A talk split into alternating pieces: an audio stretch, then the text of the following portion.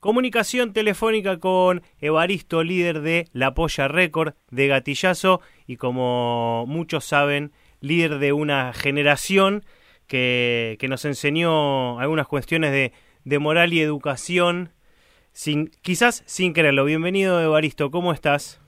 Pues muy bien, eh, tienes razón en lo de sin quererlo.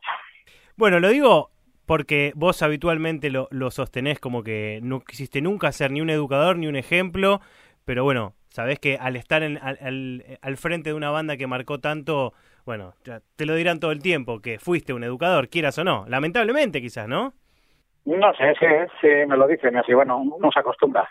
El año pasado regresa la Polla Record. Nosotros acá en Argentina, lo último que, muchos de nosotros, el último show que pudimos ir a ver en vivo fue a, justamente a la Polla Record y después pandemia, encierro y nunca más un pogo. ¿Vos tenías planeado este año salir de gira con la Polla Record, ¿no? Y, y de repente estás encerrado sin eh, Teníamos, sí, era un plan ahí porque sí, hubiera sido de tontos no hacerlo. Y bueno, pues luego pasó, llegó el golpe de Estado y fuera. Pero bueno, en la Polla Record, mira, hicimos una cosa que hacía un montón de años que no hicimos, que fue acostumbrarnos a la situación rápidamente. Entonces estamos muy contentos de haber hecho hasta donde hicimos y luego pues si volvemos a tocar pues muy bien y si no pues también ha sido perfecto en la polla nos adaptábamos rápido a las situaciones estas de, de problemas y así, no, no nos importaba mucho, pues veíamos lo que había y como gente de pueblo pequeño, pues lo hacíamos, si llueve, pues si llueve, no se puede salir. y ya está. Sí, sí. Me acuerdo de haber hablado con el Abel y así, y decir, joder, pues ha estado muy bien. Y así, sí, está muy bien. Porque ahora el, aspecto que tiene esto es que, el aspecto que tiene esto es que, digamos que el que tiene el poder, el que tiene el pajarito en la mano no lo va a soltar. Van a seguir apretándonos el cuello. No estoy hablando de la industria del entretenimiento ni nada, estoy hablando de la población en general. No teníamos que hablar de política, no te... Para vos, ¿lo agarró el pajarito a propósito o ya que apareció el pajarito lo agarró y dijo, epa, empiezo a manejar de nuevo? Y empiezo a ajustar y a presionar? Esa no la sé, no la sé, pero tratando con quien tratamos sospecho que está todo muy bien preparado. Ya no sé si fue algún emperador romano o algo ya dijo, no, no pasa nada por casualidad o algún o alguno de los fundadores de Yanquilandia, no sé. Una persona que... sabía del tema. que si quieres joder a la gente dices, ¿qué enfermedad? A ver, ¿qué enfermedad tiene esta peña? Que no hay manera de pararla, es la gripe, joder. La gripe no la paras con nada, tío. Nunca se ha podido parar con nada en la puta vida. Lo único se pasaba y fuera. Y ya está. Y si tú quieres joder a alguien, ponle una cosita así simple y sencilla. Están ganando todas, están quitando, están quitándose todo en medio. Y el otro día le a una persona, que no quiero decir quién es, porque no me ha dado permiso, pero le dije a una persona que estaba hablando consigo misma y dijo, esto es un rollo para quitarse de en medio a los débiles. Me parece una verdad tremenda también está la posibilidad de que no sean tan inteligentes como para crear esto, pero una vez que la vieron y que, y que sucedió... Eh, sí, eh, bueno, para eso han sido inteligentes toda la vida, sí. para aprovecharla, sí. Sobre todo para encerrar, ¿no? Porque lo primero, la primera medida fue encerrar y a partir de ahí nosotros te, te, abrimos un poquito el chorro a ver hasta sí, dónde... Sí, pero los, esclavos, los esclavos tienen que ir a la fábrica igual. El mayor problema que he visto yo que me hacía, me hacía gracia, pero gracia, digamos, amarga, era el ver primero cuando la gente iba corriendo a la fábrica, para decir, pues yo corro, ¿no? Gente que le gusta correr o lo que sea, en Tesana y así. decía, pues bueno, pues como lo único que puedo hacer es ir a la fábrica iba corriendo. Entonces no se podía correr. Correr también maestro. Luego, cuando la juventud pues no se pone mascarilla, se vende despegate, a ponerse como un Cristo, como toda la puta vida, ¿no? Y a intentar juntarse unos con otros para tener sexo y así. Entonces el problema es que la música estaba muy alta. Se ve que la música alta extiende el virus. O que la gente se ría en la playa, o todo eso parece que molesta más que el puto virus. Que por cierto lo están haciendo todo a plazos para que dure más tiempo. Ellos están preparando una jugada por detrás muy bonita. Bueno, la vacuna, la cura va a ser eh, la fase final de esto. La vacuna es una de ellas.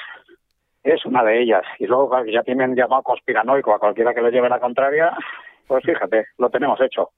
Yo me quedé sorprendido de que aquí, no sé si conoceréis ahí, a, a Miguel Bosé. Sí, sí. lo hundieron en la mierda. Porque declaró... Jamás hubiera pensado que, iba, que me iba a caer bien Miguel Bosé, en ningún sentido. Pero se declaró antivacuna, ¿no, él?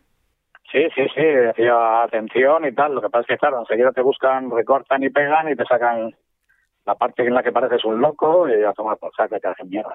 Este, este encierro obligado, ¿cómo que pudiste aprovechar con la banda, digamos, quizás por alguna plataforma, por Zoom, por, por cámara, pudieron charlar? Digo, tanto la polla como, como Gatillazo, si bien, como decías, con la polla se adaptaron, también estaba ahí Gatillazo que, que venía girando mucho o, preparando un disco? ¿Pudieron hacer eso o nada? Listo, no Yo me quité todo, me quité todo, me quité todo porque la gente se volvió idiota de estar encerrada en casa y no hacía más que llamarte para tonterías. Y yo tengo una niña pequeña que también tiene que estar encerrada en casa. Y entonces estaba todo el rato diciéndole a la niña quítate porque estaba contestando a tonterías, pero a verdaderas tonterías. Así que me quité, me quité todo. tengo el teléfono y mensajes de texto. Que yo los tengo gratis, pero la mayoría de la gente les cobran que no se fijan, no los usan, entonces les jode mandármelos. Y cuando alguien me manda algo, parece que es porque es algo que tiene que mandarme. Es no para mandarme tonterías. Me quité de todo, entonces no he tenido contacto con nadie. Y encima vivo en un piso, en un bajo, y la niña no entendía, cuando veía que abríamos la puerta, no entendía por qué no podía salir. Claro. Y bueno, eso ha sido un poco terrible. Ver a los niños que no se pueden comunicar entre ellos me parece súper cruel súper cruel y todo es el miedo, todo es el miedo. Aquí había un anuncio que salía una pistola como apuntando y decir, si no, si eres un irresponsable, ¿no? Eh, estás eh, matando a los demás y tal. Serán hijos de perra. Evaristo, las perritas. además del miedo, se, impuso el que el otro te quería matar, porque el otro te miraba, te estornudaba y te mataba. era el rival el vecino también. Era, era sí, cara de perro. Estaba ahí arriba mirando y, y denunciaba. Sí, sí, gente aquí, todo el mundo se volvió policía en un minuto. Sí, sí, sí, daba un poco de, daba un poco de cosas, sí. Y te quería preguntar, me decís que te sacaste todo, ¿tuviste una, una etapa previa en la cual estabas con WhatsApp, redes sociales y demás, o, o fue nada más la comunicación? Bueno, estaba con WhatsApp, y luego, no, estuve solo con WhatsApp. Luego he visto, me han comentado que hay mogollón de baristos en, en Facebook, en Twitter y así, pero ninguno, yo no tengo. Pero te enteras las hay cosas. gente que se camufla y dicen cosas como que son yo. Yo no soy un futbolista del Manchester United, no puedo pagar a un fulano para que ande ahí. Pero algún día va a venir alguien, en si hay otro concierto, va a venir alguien, me va a dar una torta y no voy a saber por qué. Por algo, que ha dicho algún evaristo por ahí. Claro, claro, que te lo adjudicaron a vos. sí, ya me pasó, me tiraron un, me tiraron un papel en un concierto arrugado, yo soy muy curioso. Me puse a verlo y ponía Evaristo, como me dijiste por Facebook, y bueno, en cuanto paró, en cuanto tuve ocasión de hablar, dije, la persona que ha tirado esto, no tengo Facebook, lo siento mucho, no sé con quién has hablado. Pero luego el otro también se hizo un chiste, el otro también se hizo un chiste sobre lo de no tengo Facebook. Sí, algunos vendió, sí, vendió libros, como que no los mandó, les cobró la plata. Ah, Por eso te digo que algún día igual alguien me da una torta en la cara y no sé yo, no voy a saber ni por qué me la voy a llevar, me voy a quedar sentado con cara bobo. Y va a ser por algo que publicó tu, tu evaristo falso. Va a ser por algo que ha hecho algunos, sí, algunos de mis evaristos por ahí. le dije a mis colegas que no me enseñaran más. Había uno que ponía, aquí estoy antes del concierto, ¿eh? A ver si me fumo unos porritos, yo me fumo unos me fumo tres calas de un porro antes de un concierto y se convierte en instrumental. Automáticamente yo desaparezco. Pero bueno, mi, Pero siempre fue así. Siempre fue así o en otra época se podía hacer un recital con tres porros encima.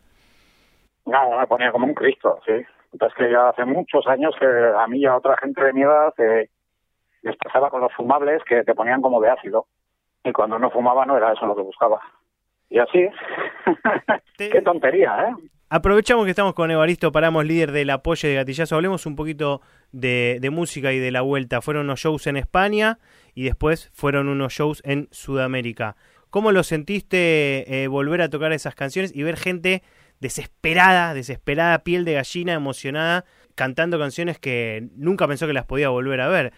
Pues un poco de un poco de todo me pareció excesivo por muchas cosas, pues por el, número de personas. Eh, bueno, es que sí, sí que mejor decir esta palabra, pero bueno, el sentimiento.